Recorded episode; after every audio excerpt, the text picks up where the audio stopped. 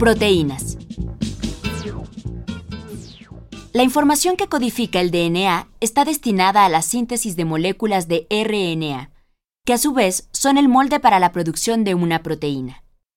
Estas moléculas son polímeros formados por la combinación de 20 aminoácidos, cada uno de los cuales está formado por un grupo carboxilo, un grupo amino, una cadena lateral y un hidrógeno. Las proteínas son las más diversas y abundantes de todas las biomoléculas.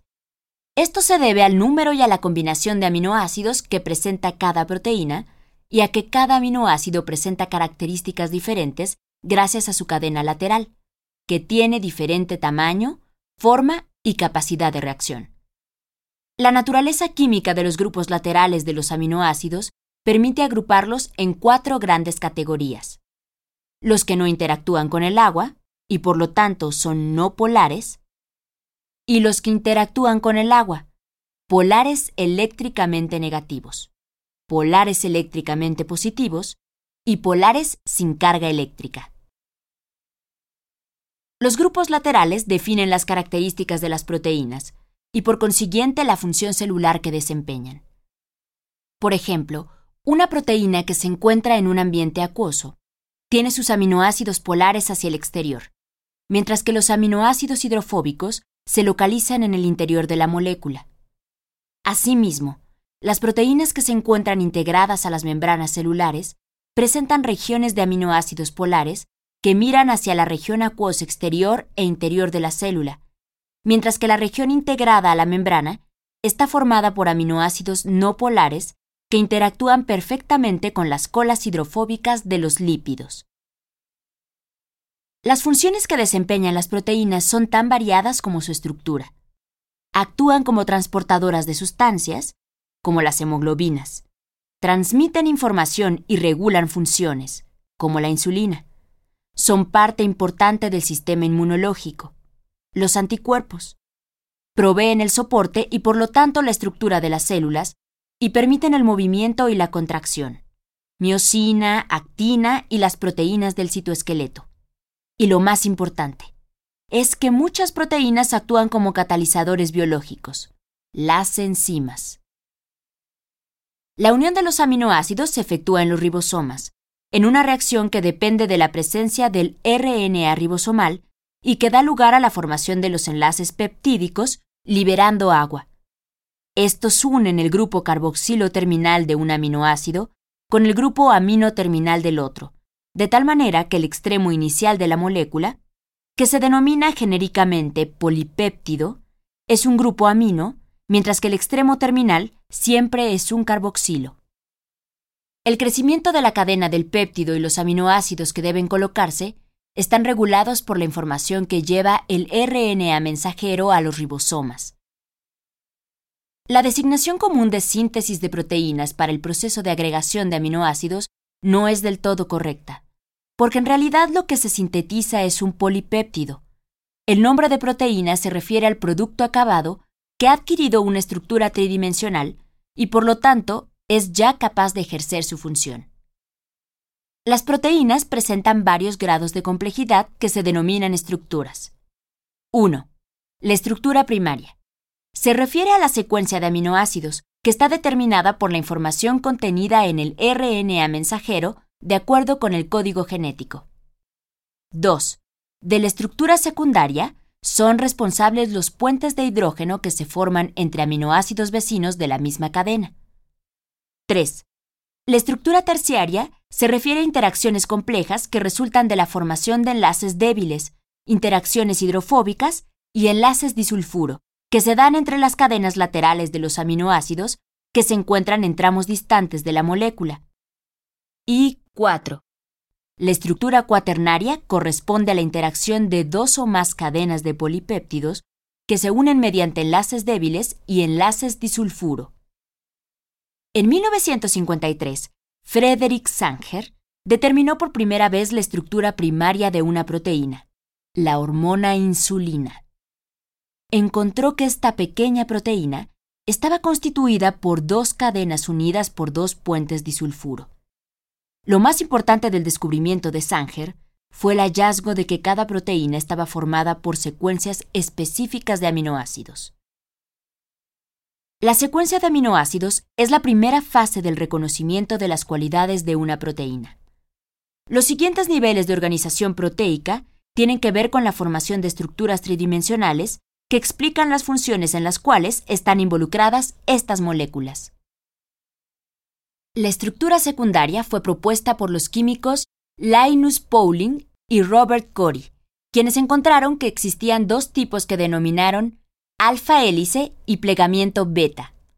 Ambos tenían en común la formación de puentes de hidrógeno entre los grupos carboxilo y amino de aminoácidos vecinos. La alfa hélice se enrolla sobre sí misma, mientras que el plegamiento beta forma estructuras plegadas que unen dos polipéptidos adyacentes o varios tramos de un mismo polipéptido y que están orientados paralela o antiparalelamente. Las proteínas fibrosas como las queratinas del pelo y de la lana, la fibroína de la seda y la colágena de los huesos y de la piel presentan estructura secundaria. En la estructura terciaria, los enlaces débiles que se dan entre aminoácidos situados en diferentes regiones pliegan la proteína de formas muy variadas que están relacionadas con la función que le corresponde. Frecuentemente, en las proteínas que son llevadas fuera de la célula, como la insulina, el plegamiento se estabiliza por medio de los enlaces covalentes disulfuro que se forman entre dos cisteínas.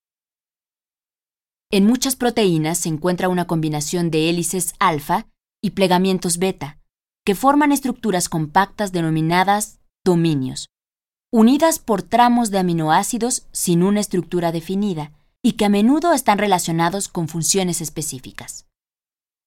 El siguiente nivel de organización es la estructura cuaternaria en la que dos o más subunidades proteicas se ensamblan mediante las mismas interacciones que mantienen la estructura terciaria. Puentes de hidrógeno, enlaces iónicos interacciones hidrofóbicas y enlaces disulfuro. La hemoglobina integrada por dos cadenas alfa y dos cadenas beta es un ejemplo de estructura cuaternaria. Existen además complejos multiproteicos enzimáticos, que se forman por la unión de dos o más proteínas y que están relacionados con reacciones químicas que deben ir en secuencia. Enzimas. La diversidad de grupos laterales, polares y no polares, que tienen los aminoácidos, permite que las proteínas se unan con todo tipo de moléculas presentes en las células. La interacción provoca cambios en conformación de las proteínas, hecho que explica las múltiples funciones que realizan. De la misma manera, las enzimas o catalizadores, todas proteínas, con excepción de las ribosimas, que aumentan la velocidad de las reacciones del metabolismo, se acoplan con las moléculas sobre las que actúan, formando un complejo temporal denominado enzima sustrato. La unión de las enzimas con su sustrato se hace en la región de la enzima denominada sitio activo, que es específico para cada tipo de molécula que debe interactuar con la enzima. El papel del sitio activo es el de orientar al o a los sustratos, por ejemplo, para romper un enlace químico o para formar uno para adicionar un grupo químico, por ejemplo, un fosfato, o bien, para cambiar la disposición de sus enlaces.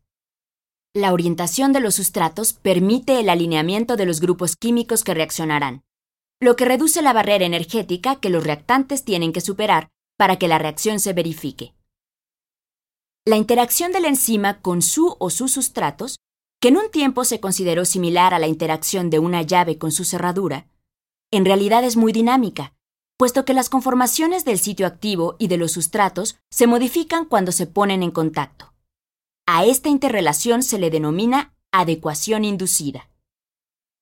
La distorsión del sustrato permite que se alcance el llamado estado de transición, durante el cual se pueden efectuar las modificaciones en los enlaces químicos que favorezcan la formación de un nuevo producto. Las enzimas en muchas ocasiones se encuentran unidas fuertemente a otras moléculas o iones que les auxilian en su actividad catalítica. Estos compuestos son los grupos prostéticos como el M de la hemoglobina y de la mioglobina, que es la porción de la enzima que se une al oxígeno para que éste pueda ser transportado a las células. Otras veces son los iones como el zinc o el magnesio los que unidos a la enzima coadyuvan en la formación de nuevos productos. Existen también las llamadas coenzimas, que son moléculas orgánicas unidas temporalmente a las enzimas y cuya función es la de servir como acarreadores de numerosos grupos químicos. Por ejemplo, los nucleótidos NAD y FAD, que son transportadores de electrones en las reacciones de óxido-reducción, o la coenzima A, que es un transportador de grupos acetilo necesarios para que se efectúe el ciclo de Krebs. Muchas de las coenzimas son sustancias que no pueden ser sintetizadas por algunos organismos, especialmente por los mamíferos. Los precursores de algunas coenzimas son las vitaminas del complejo B. Por esta razón, estas sustancias son tan importantes en el metabolismo. Las enzimas, al igual que el resto de las proteínas, son muy sensibles a los cambios de temperatura. Las enzimas funcionan dentro de ciertos límites de temperatura. Un aumento de esta aumenta la probabilidad de que las enzimas y los sustratos choquen propiciando su unión. Sin embargo, un aumento mayor de temperatura provoca su desnaturalización, principalmente por el rompimiento de sus puentes de hidrógeno. Los límites de temperatura que toleran las enzimas son muy variables, dependiendo del organismo de que se trate. Así, en los humanos, la velocidad de reacción alcanza su máximo a 36.5 grados centígrados, que es la temperatura normal del cuerpo. La presencia de aminoácidos cargados eléctricamente hace que las enzimas muestren también gran sensibilidad ante los cambios en el pH. Es decir, en los cambios en la concentración de iones hidronio. Si en el sitio activo de una enzima los grupos laterales de los aminoácidos deben estar cargados negativamente para realizar su función, un aumento de protones en el medio, disminución del pH, neutralizará las cargas negativas, inhibiendo la actividad enzimática.